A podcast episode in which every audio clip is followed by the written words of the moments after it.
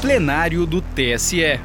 Direto do plenário. Na sessão de terça-feira, dia 28 de novembro de 2023, o Tribunal Superior Eleitoral confirmou que as novas eleições para a Câmara Municipal de Alto Santo, no Ceará, vão ocorrer no domingo, dia 3 de dezembro, conforme determinação do Tribunal Regional Eleitoral Cearense. Por maioria, o plenário definiu que a renovação alcançará todas as 11 cadeiras para o cargo na Câmara Municipal. Ouça o julgamento. Chamo a julgamento item 2 da pauta eu, eu anuncio antes, eu retirarei de julgamento item 1 da pauta, referendo do agravo em recurso especial eleitoral 0600-234 de Maringá, relatoria do ministro Benedito Gonçalves, com vista ao ministro Nunes Marques, está retirado a pauta.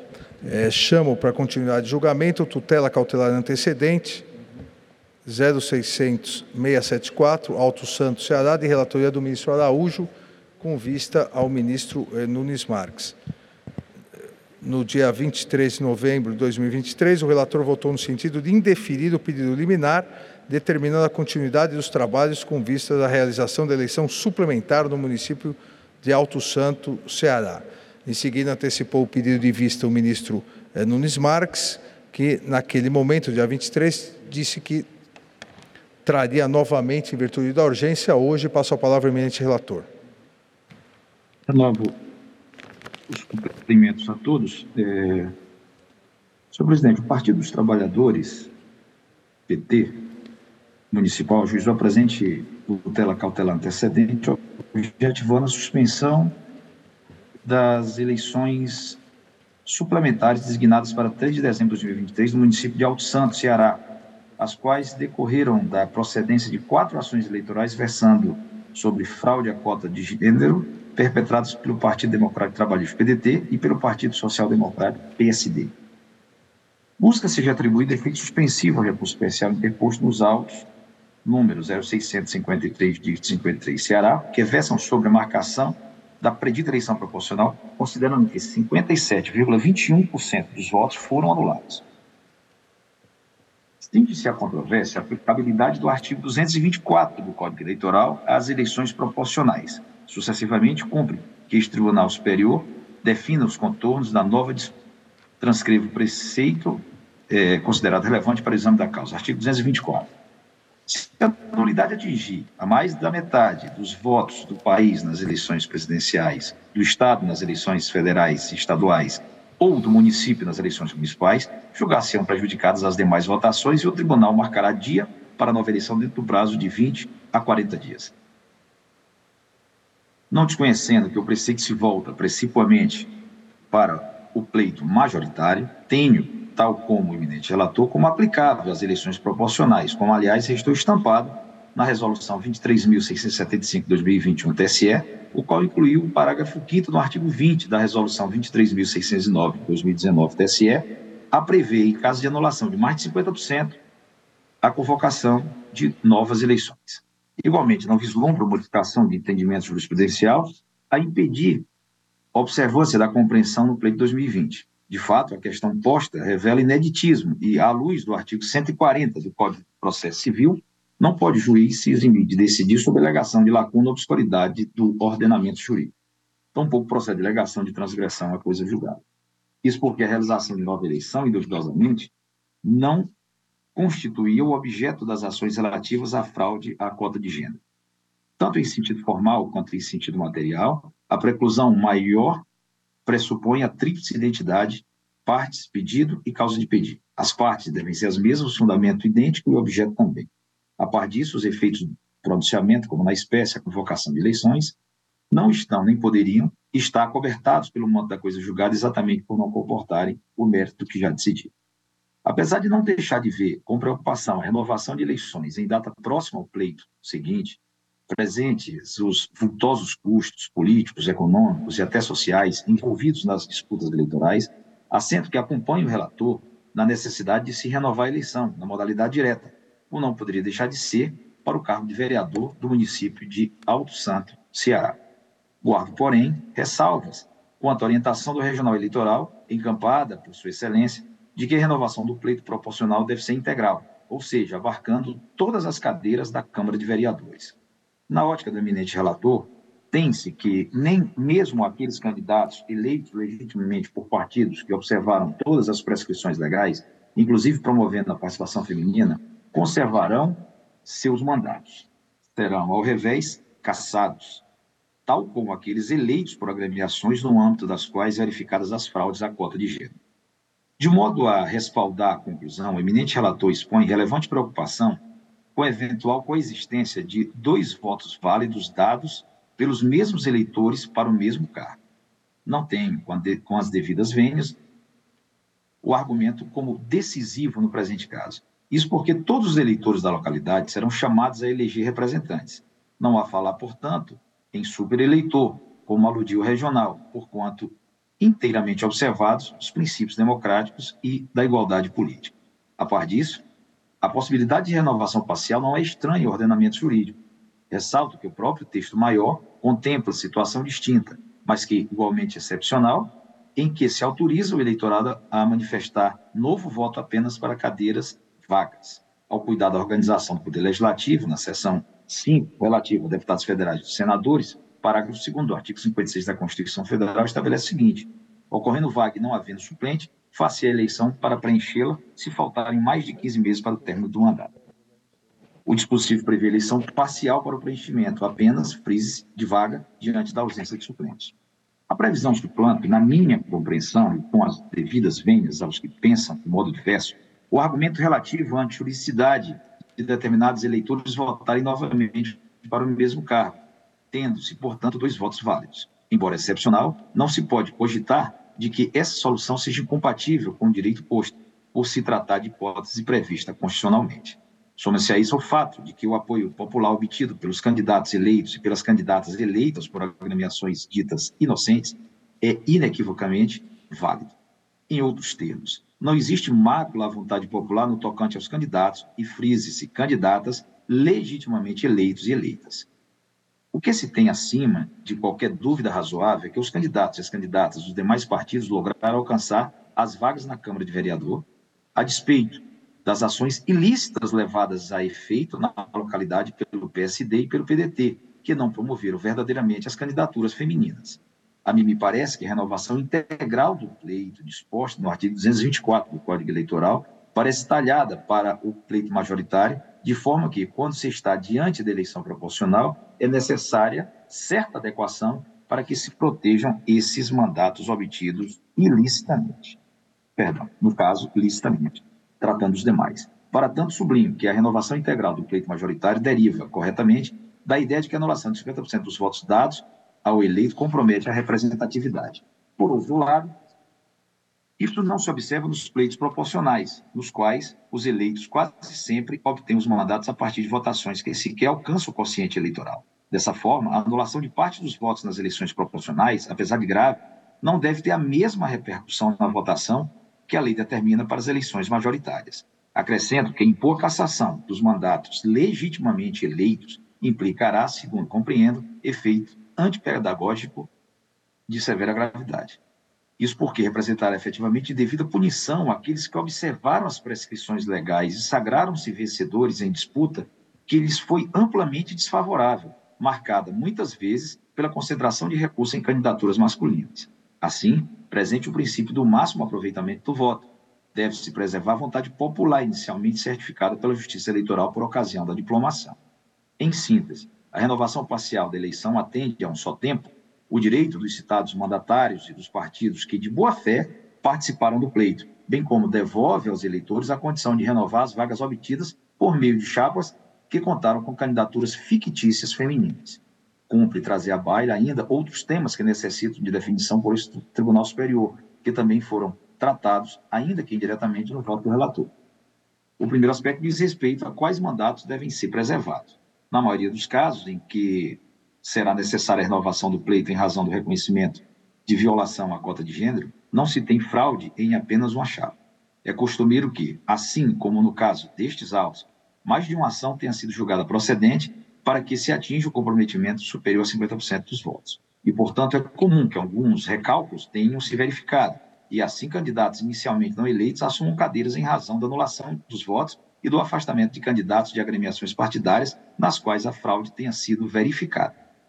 Procurando, então, responder à indagação atinente a quais mandatos devem ser preservados, não se submetendo à nova eleição, entendo que devemos ter em conta a distribuição inicial de vagas advindas do cálculo do quociente eleitoral e partidário. Por óbvio, as cadeiras perdidas em virtude de eventuais cassações decorrentes da prática de outros ilícitos eleitorais não são repristinadas em nenhuma hipótese. No passo seguinte, cumpre definir quais partidos podem participar do certame. No ponto, minha compreensão é idêntica à do eminente ministro Raul Araújo, e tenho como viável a participação de todos os partidos na nova eleição, inclusive daquelas agremiações em que foram identificadas candidaturas fraudulentas e também daqueles cujos candidatos eleitos conservaram os mandatos. Quanto aos partidos cujos candidatos se envolveram em fraudes, afora as legítimas preocupações externadas pelo ministro Raul Araújo, com o eleitor que apoie dado ideário partidário, acrescento que não há como se restringir a capacidade eleitoral passiva de todos os filiados de determinada legenda, em razão de eventual fraude perpetrada por algum ou alguns dos integrantes da greve. Ademais, os envolvidos no conluio, via de regra, não é, é, são apenados com inelegibilidade, de forma que fica afastada a possibilidade de se beneficiarem da sua própria torpeza. As agremiações que conservaram os mandatos também devem ser autorizadas a participar da disputa. Não tendo se envolvido em quaisquer situações reveladoras de ilícito, há, aqui sim, um efeito pedagógico positivo ao se prestigiar as agremiações que cumpriram as cotas de gênero. Finalmente, considero importante seja qual for o universo de vagas que serão colocadas em disputa, refletirmos sobre até que momento é razoável que a Justiça Eleitoral promova, promova a, renovação das eleições. Isso porque é possível que essas ações venham a ser julgadas no segundo biênio dos mandatos e, eventualmente, no próprio ano da eleição ordinária. Da análise sistemática da legislação, constata-se que não existe norma que defina até quando é possível que se renove a eleição para os cargos disputados pelo sistema proporcional. Os parágrafos 3 e 4 do artigo 224 do Código Eleitoral trazem os seguintes regramentos para os cargos majoritários, quando se trata de renovação de eleição. 1. Um, indireta, se a vacância do cargo ocorrer menos de seis meses do final do mandato. 2. Direta, dos demais casos. Por outro lado, como explanei em meu voto, no parágrafo 2 do artigo 56 da nossa Constituição, quando regula a hipótese de ausência de suplente, estabelece que a eleição será renovada se faltarem 15 meses para o final do mandato. Adianto que, à primeira vista, nenhum dos marcos temporais positivados me parece adequado. Se adotássemos o constitucional, que estabelece antecedência de 15 meses do final do mandato, estaríamos dando nossa chancela a uma composição legislativa de baixa representatividade por expressivos 31,25% do período ordinário de uma legislatura. No caso dos autos, inclusive, obstaria a renovação da eleição. A disciplina do Código, do Código Eleitoral, por seu turno, poderia fazer praticamente coincidir a eleição ordinária para vereador com a eleição suplementar, fato completamente indesejado. A inconveniência dessa hipótese para eleição proporcional é patente, podendo resultar, entre outras situações, em eleições desertas ou em mais fraudes à cota de gênero. Sinalizo que me parece razoável que essa justiça especializada somente determine a renovação do pleito proporcional caso a vacância ocorra, como na situação do município de Alto Santo, Ceará, antes do início do último ano da legislatura, enquanto não sobrevier disciplina normativa específica. Isso fará com que o certame renovado ocorra, no pior cenário, nos três primeiros meses do ano da eleição ordinária, fato que minora parte dos inconvenientes de se ter duas eleições para o mesmo cargo no mesmo ano. Ante o exposto, com as mais respeitosas vênias dos que venham a pensar de modo diverso, acompanho o relator no sentido de deferir o pedido liminar tornando de rigor a continuidade dos trabalhos do Tribunal Local com vistas à realização de eleição suplementar no município de Alto Santo, Ceará. Determino, porém, que o Tribunal Regional Eleitoral do Ceará torne explícito na Resolução 978-2023 TRE Ceará, editada para regulamentar a renovação do pleito no município de Alto Santo, Ceará, que apenas as vagas a que tinham direito o Partido Democrático Trabalhista, PDT, e o Partido Social Democrático, PSD, no legislativo local estarão em disputa no pleito suplementar no dia 3 de dezembro, que ora referendamos. Finalmente, nada a determinar quanto aos partidos autorizados a participar do novo certame, considerando que a referida resolução não fez nenhuma restrição às agremiações mencionadas. É como voto. Agradeço ao ministro Nunes Marques, que divergiu parcialmente do eminente relator, eh, entendendo que não é o caso da concessão eh, da tutela, porém é, divergiu em relação ao número de vagas a, a serem renovadas. O eminente relator entendeu que todas as vagas devem ser renovadas E o ministro Nunes Marques entendeu que somente aquelas eh, derivadas da fraude à cota de gênero, a que tinham direito o PDT, Partido Democrático Trabalhista, e o PSD, Partido Social Democrático. Ministro relator, com a palavra. Boa noite, senhor presidente, senhoras ministras Carmen Lúcia e Maria Isabel Galotti, senhores ministros, senhor ainda vice-procurador-geral da, da, eleitoral, é, que em cumprimento pela indicação já concretizada, né, ainda não é, os, os, passos seguintes, mas pelo menos pela indicação. É, senhoras e senhores advogadas e advogados, servidores e servidores, cumprimento também o ministro Edilene Lobo, ministro substituta da Corte.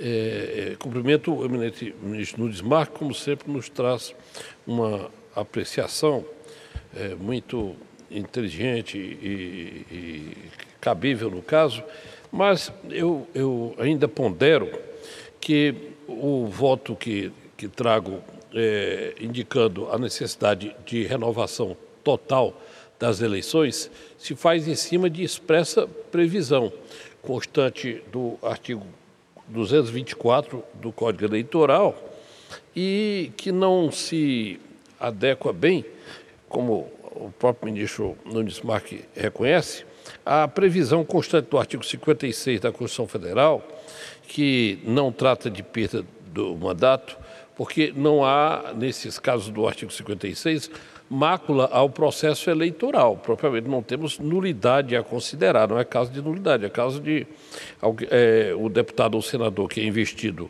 é, no cargo de ministro de Estado ou de governador, enfim, é, não, sem nenhuma mácula à conquista do, do cargo nas eleições. Ou então licenciado por motivo de doença. E, nesses casos, não havendo suplente, faça a eleição para suplente. É, eu, a regra do artigo 224 do Código Eleitoral, tratando de nulidade, quer dizer, coisa bem mais grave, faz opção pela eleição geral, na medida que diz se a nulidade atingir a mais da metade dos votos do município nas eleições municipais, julgar-se-ão prejudicadas as demais votações. E o tribunal marcará, nova, é, marcará dia para nova eleição. Quer dizer, é, a regra, meu ver, é mesmo tratando de eleição é, total para todos os, os, os, cargos. Se há alguma injustiça com isso, e poderá haver efetivamente, é, é de qualquer modo a, a objetiva aplicação da opção feita pelo legislador. A, a, me parece que o, o, a divergência era parcial e restrita a esse ponto. Exato. Eu queria apenas fazer essa distinção, mas sempre homenageando o voto divergente do eminente ministro Nunes Marques.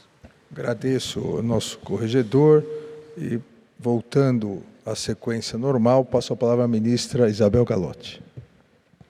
É, boa noite a todos. Cumprimento ao senhor presidente, ministro Alexandre de Moraes, a nossa vice-presidente, ministra Carmen Lúcia, ao ministro Nunes Marques, ao corregedor-geral eleitoral, ministro Raul Araújo, aos ministros Floriano Azevedo Marques e André Ramos Tavares, um cumprimento muito especial ao Dr. Paulo Gustavo Gonê Branco, procurador-geral eleitoral, pela merecidíssima indicação ao cargo de, de procurador-geral da República e penso que Vossa Excelência engrandecerá as funções do cargo perante o Supremo Tribunal Federal. Também cumprimento a ministra Edilene Lobo, aqui presente em plenário, o doutor João Paulo Oliveira Barros, secretário da sessão, e a todos os que acompanham a presente sessão pela internet. Eu ouvi com atenção o voto do eminente relator, o voto sempre bem didático e destacado do ministro Cássio Nunes Marques, e peço a máxima vênia ao ministro Cássio Nunes Marques para acompanhar o voto do eminente relator. parece-me, em exame sumário típico das tutelas de urgência, em princípio, não haver fundamento para deixar de aplicar o caput do artigo 224, que determina a realização de eleições suplementares caso a nulidade atinja mais da metade dos votos, porquanto o dispositivo em apreço não estabelece diferenciação entre eleições majoritárias e proporcionais para esse fim, ao passo que expressamente faz referência às eleições municipais. Acompanho, igualmente, o entendimento do relator em juízo liminar, no sentido de que a renovação das eleições há de ser total, não apenas de sete das onze cadeiras atingidas pela nulidade dos votos atribuídos aos candidatos do PSD e do PDT, no município de Alto Santo do Ceará. A propósito do sistema proporcional, enfatiza José Jairo Gomes o sistema proporcional foi concebido para refletir os diversos pensamentos e tendências existentes no meio social.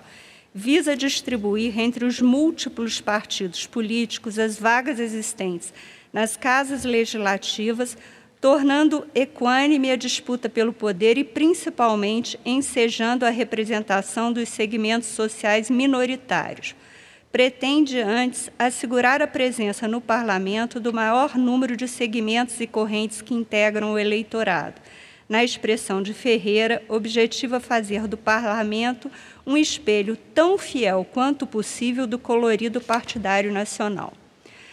Para que seja atingido esse ideal de representação proporcional das tendências existentes no meio social, Cumpre, ao meu sentir, que essa proporcionalidade seja aferida simultaneamente na mesma eleição, tendo em conta o conjunto total do eleitorado. Em outras palavras, a proporção há de ser apurada em relação ao universo dos eleitores, em cotejo com o número total de cadeiras do órgão legislativo. Com a devida vênia, a cogitada aplicação do princípio da proporção proporcionalidade de forma isolada em duas eleições distintas para a mesma legislatura conduziria necessariamente ao cálculo de coeficientes eleitorais diversos em cada um dos pleitos, o que me parece, data vênia, incompatível com o sistema proporcional. Figuro o exemplo, a grosso modo, apenas para melhor compreensão do meu raciocínio. Dado o universo de 100 mil votos válidos para 10 cadeiras que compõem essa suposta casa legislativa, o coeficiente eleitoral seria de 10 mil votos. Havendo a anulação dos votos atribuídos aos ocupantes de seis cadeiras, caso se entendesse pela convocação de eleição suplementar apenas para essas seis cadeiras, preservando os ocupantes das quatro cadeiras que não tiveram os votos anulados, teríamos 100 mil votos válidos para seis vagas, e o coeficiente eleitoral dessa segunda eleição a ser alcançado por cada partido para eleger um de seus candidatos seria de 16.666 votos.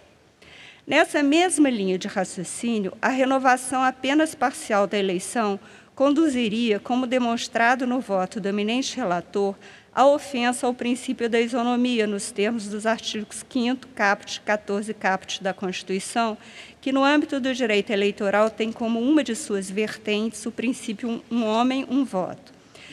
Isso porque a renovação parcial das cadeiras acarretaria dois grupos distintos de eleitores, os que poderiam exercer o direito de apresentar dois votos válidos, um na primeira eleição, para os candidatos do partido político que não teve os votos anulados e outro na renovação para os candidatos de sua preferência e, de outra parte, aqueles que terão computados apenas um voto válido no pleito renovado. Esses, para verem representada sua tendência ideológica na Câmara de Vereadores, teriam que contar com o alcance, por seu partido e candidato, de número muito superior de votos, o que acarretaria subrepresentação dessa parcela da sociedade. Parece-me ser este o motivo pelo qual o caput do artigo 224 estabelece que as eleições serão julgadas prejudicadas caso a invalidação atinja mais da metade dos votos. Aliás, o artigo fala julgar-se-ão prejudicadas as demais votações, ou seja, exatamente aquelas votações que eram válidas. Com a devida vênia do voto do ministro Nunes Marques, entendo que o parágrafo 1 do artigo 56 da Constituição trata de hipótese bem diversa. Nele, o pressuposto é a anterior existência de eleição válida com investidura e entrada em exercício dos candidatos eleitos. No curso da legislatura ocorre a vaga e não há nenhum suplente. Nesse caso, se faltar mais de 15 meses para o término do mandato, far-se a nova eleição para essa vaga específica.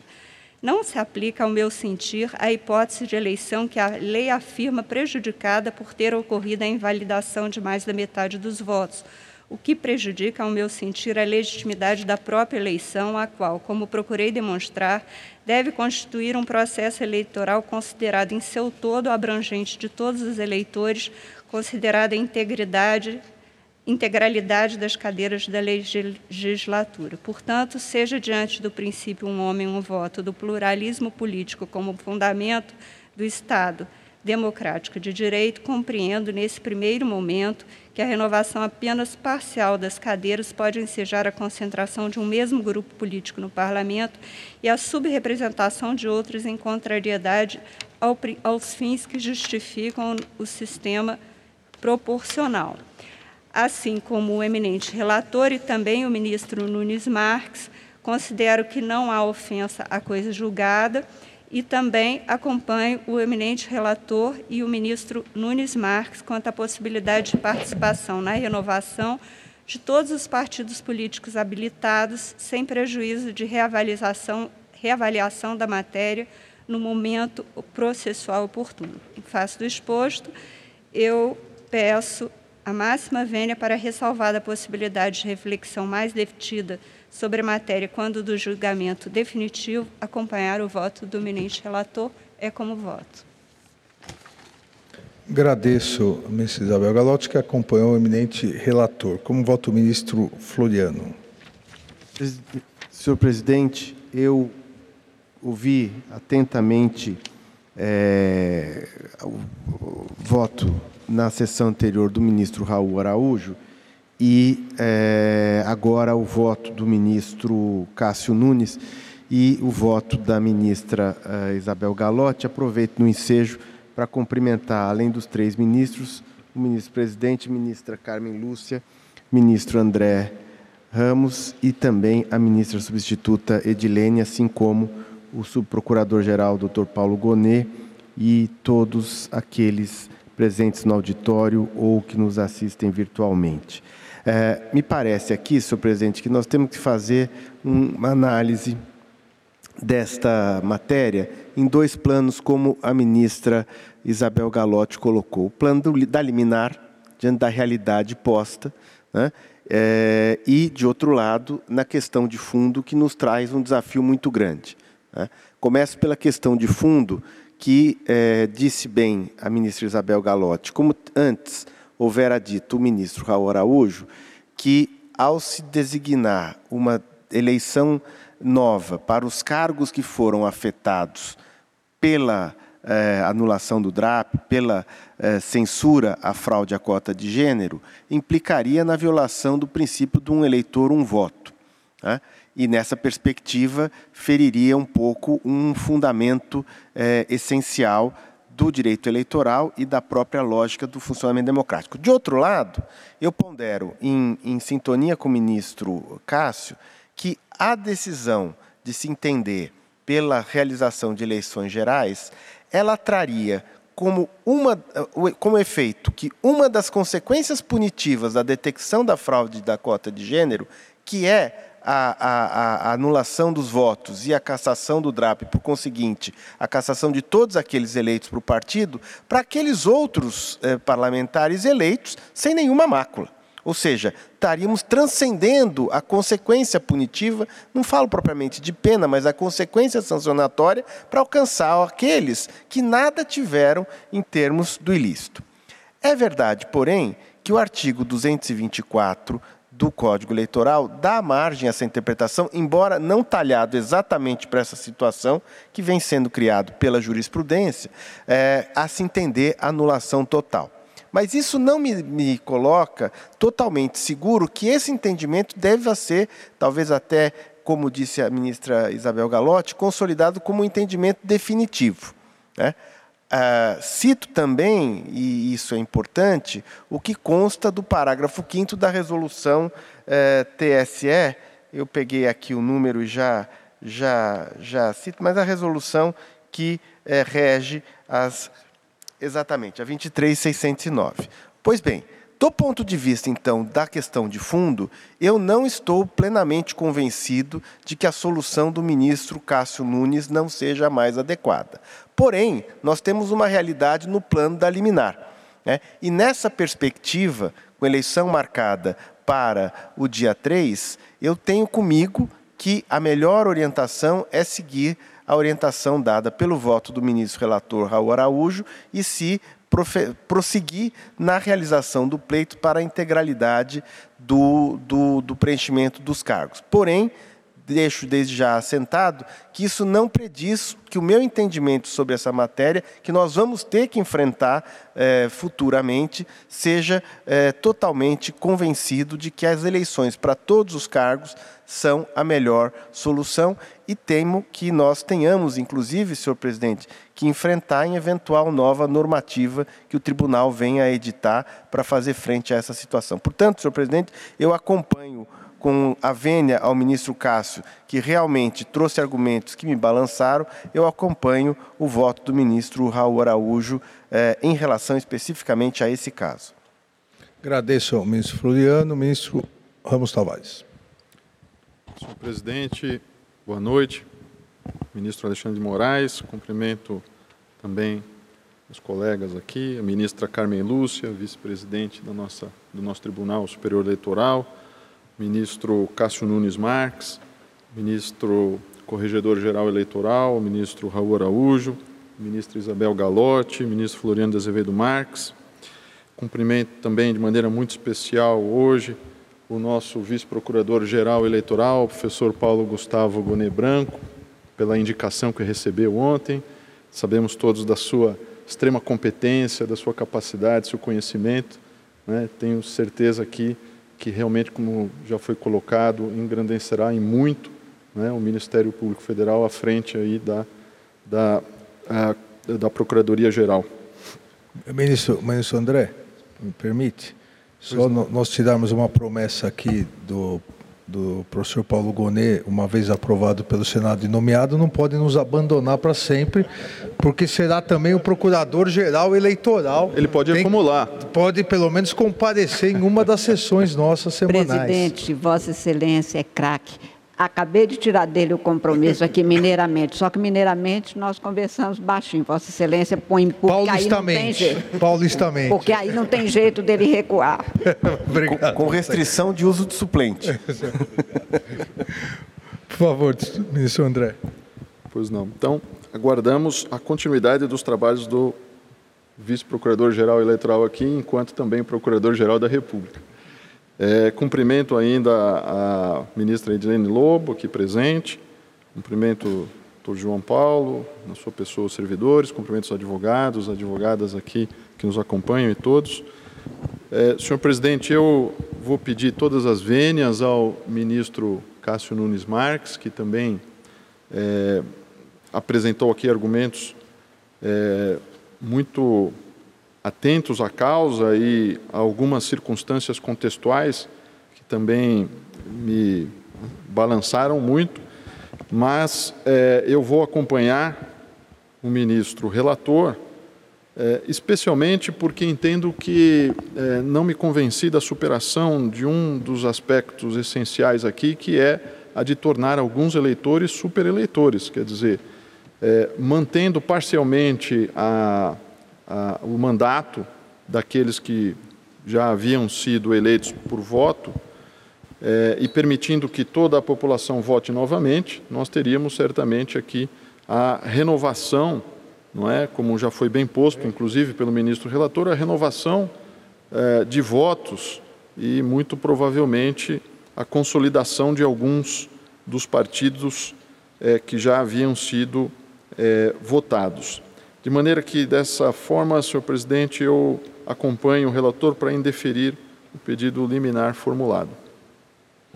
Obrigado ao ministro André Ramos Tavares, que acompanha o relator. Ministra Carmen Lúcia. Senhor presidente, agora cumprimentando Vossa Excelência, senhores ministros, ministras, uma, um cumprimento muito especial, presidente, também, e, embora Vossa Excelência, é claro, é o presidente que fala pelo tribunal, mas apenas secundando as palavras de Vossa Excelência, de cumprimentos ao nosso querido procurador, doutor Paulo Gonê, esse grande professor, esse grande constitucionalista, pai do Pedro, eu sou amiga dele Isso porque é ele é importante. o mais importante, na verdade é isto. É, tenho certeza que será um período de muito trabalho, muito fecundo, que Vossa Excelência, com a capacidade que sempre demonstrou ter, levará adiante, numa das instituições mais importantes que a Constituição Brasileira de 1988 estabeleceu. E eu tenho a convicção, procurador, que Vossa Excelência honrará todos os brasileiros. E eu queria que essa honra fosse feita em nome do meu queridíssimo ministro Sepúlveda Pertence, que é o grande faltor deste modelo de Ministério Público voltada, voltado ao bem-ser de todos os brasileiros.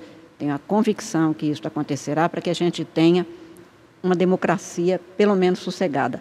Forte ela é a cada dia que ela vence as dificuldades que se põem e, e, nenhuma democracia é tão forte que não precisa das suas instituições e principalmente da sua sociedade.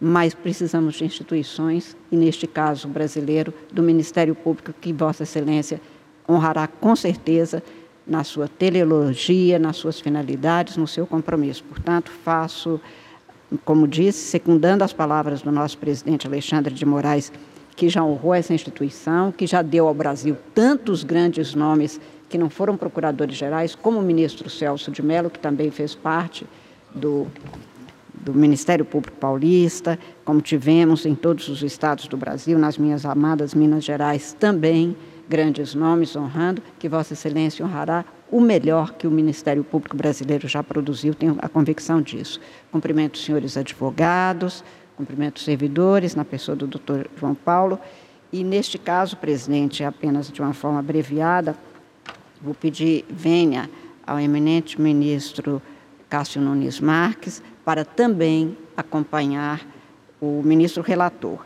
Como já foi aqui encarecido, o artigo 224 é expresso na sua afirmativa, na, na sua expressão, é expresso na sua, na sua assertiva, se a nulidade atingir mais, a mais de metade dos votos do país, claro que ali nas eleições presidenciais do Estado, nas eleições federais estaduais, ou do município nas eleições municipais, julgar-se-ão prejudicadas as demais votações e o tribunal marcará dia para nova eleição dentro do prazo de 20 e 40 dias. Na verdade, atenta-me atentam-me os assessores que a expressão, inclusive, nem é de eleições suplementares, como a gente fala, porque aqui não é suplementar, aqui é nova eleição. E é uma nova eleição porque a lei estabeleceu um, um metro super, na retotalização, verificando-se que é, houve mais de 50% do comprometimento, vota-se a cada eleitor ter o direito a um voto em igualdade de condições, e aí partilho integralmente também,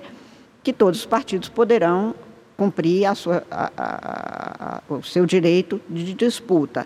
Não vejo, portanto, embasamento jurídico para que tenha não a proporcionalidade das cadeiras, mas a uma eleição proporcional, que nós temos aqui um modelo de proporcionalidade para a escolha daqueles que compõem a, a, a lista e, portanto, a, a identificação dos vencedores mas não que nós tenhamos uma metade de uma eleição, ou uma eleição que não se faz na totalidade, considerando o parâmetro legal fixado. Então, em que pese ser um caso mais difícil e não se tendo, portanto, todos os elementos que poderiam vir à tona, mas neste caso, e me comprometendo a voltar, presidente, a examinar com vagar, em outras, com outras consequências que se possam ter, para este caso, eu, mais uma vez, reitero, pedindo ao ministro Cássio a compreensão sobre o meu entendimento, que dele discorda nesta parte. Eu estou acompanhando o voto do ministro relator, presidente. Muito obrigada pela palavra. Agradeço, a ministra Carmen. Aqui realmente a questão é interessante porque trata não só da questão da nulidade dos votos, mas a nulidade decorrente da fraude à cota de gênero. O eminente ministro relator é, bem salientou que é um, é um caso novo, não há precedente aqui no é, Tribunal Superior Eleitoral e tanto tanto os argumentos do, do eminente ministro Vistor, ministro Nunes Marques, são interessantes, importantes, assim como do eminente relator. É, se por um lado poderíamos, isso é algo para refletirmos, é, se poderíamos estar ao anular toda a eleição e chamar novas eleições, e a ministra Carmen bem colocou isso, não é uma eleição suplementar, são novas eleições. Se a eleição for para a Câmara toda, são 11 membros, 11 vereadores, nós poderíamos, em princípio, estar também, entre aspas, né, penalizando os partidos que não participaram da fraude. Isso é, isso é realmente algo a se pensar. Mas, por outro lado, isso foi salientado pelo eminente ministro é, relator, é, há a questão é, de que, é, principalmente em municípios menores, com, com uma divergência partidária ideológica muito acirrada, nós também estaremos criando supereleitores. Então, as vagas abertas, aqueles eleitores que já elegeram alguns vereadores poderiam eleger do mesmo partido. Nós poderemos desequilibrar é, o jogo é, eleitoral. Há também, é, aqui ó, citado o artigo 224, é, e o seu parágrafo terceiro, a questão de que se, se, se, se aplicaria a eleições proporcionais também ou só eleições majoritárias. É, obviamente, quando o parágrafo terceiro prevê três possibilidades é, de novas eleições para excita pleito majoritário, é, a decisão da Justiça Eleitoral que importe o indeferimento do registro, a cassação do diploma ou a perda do mandato de candidato eleito em pleito majoritário acarreta a realização de novas eleições, independentemente do número de votos anulados. Logicamente, porque o, o candidato majoritário pode ter sido eleito com 30%.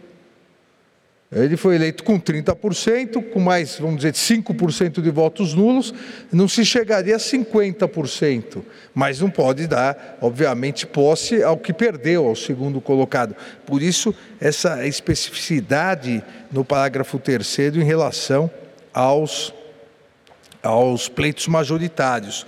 E o, e o, o caput, o artigo 124, acaba, como também bem relembrou o eminente ministro relator, acaba sendo complementado pelo parágrafo 5 do artigo 20 da nossa resolução 23.609 de 2019, eh, que prevê, inclusive, para eleições proporcionais, a convocação de novas eh, eleições. É, em que pese aqui, como disse o ministro Floriano, a própria ministra Carmen, é a questão da fraude de gênero específica, nisso mereça talvez um estudo mais aprofundado, mas não é nesse momento. É, as eleições já estão marcadas para o dia 3, agora é domingo.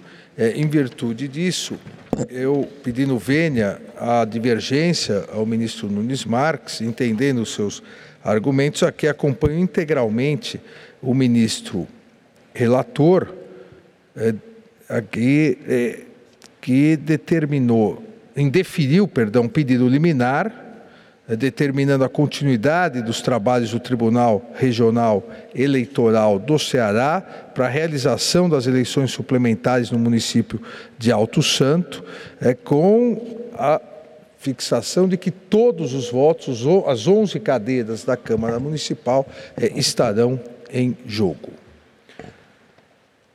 O tribunal proclamou o resultado, o tribunal, por unanimidade, indeferiu o pedido liminar, determinando a continuidade dos trabalhos com vista à realização da eleição suplementar no município de Alto Santo, Ceará. E a comunicação Não, é verdade. A realização de novas eleições no município de Alto Santo, Ceará, e a comunicação com urgência ao Tribunal Regional Eleitoral do Ceará. E, por maioria, determinou que a renovação das vagas no pleito seja integral nos termos do voto do relator, vencido, vencido parcialmente o ministro Nunes Marques nos termos do seu voto. Para mais informações, procure na Justiça Eleitoral pela tutela cautelar antecedente 0600 674 17. Justiça Eleitoral, a justiça da democracia.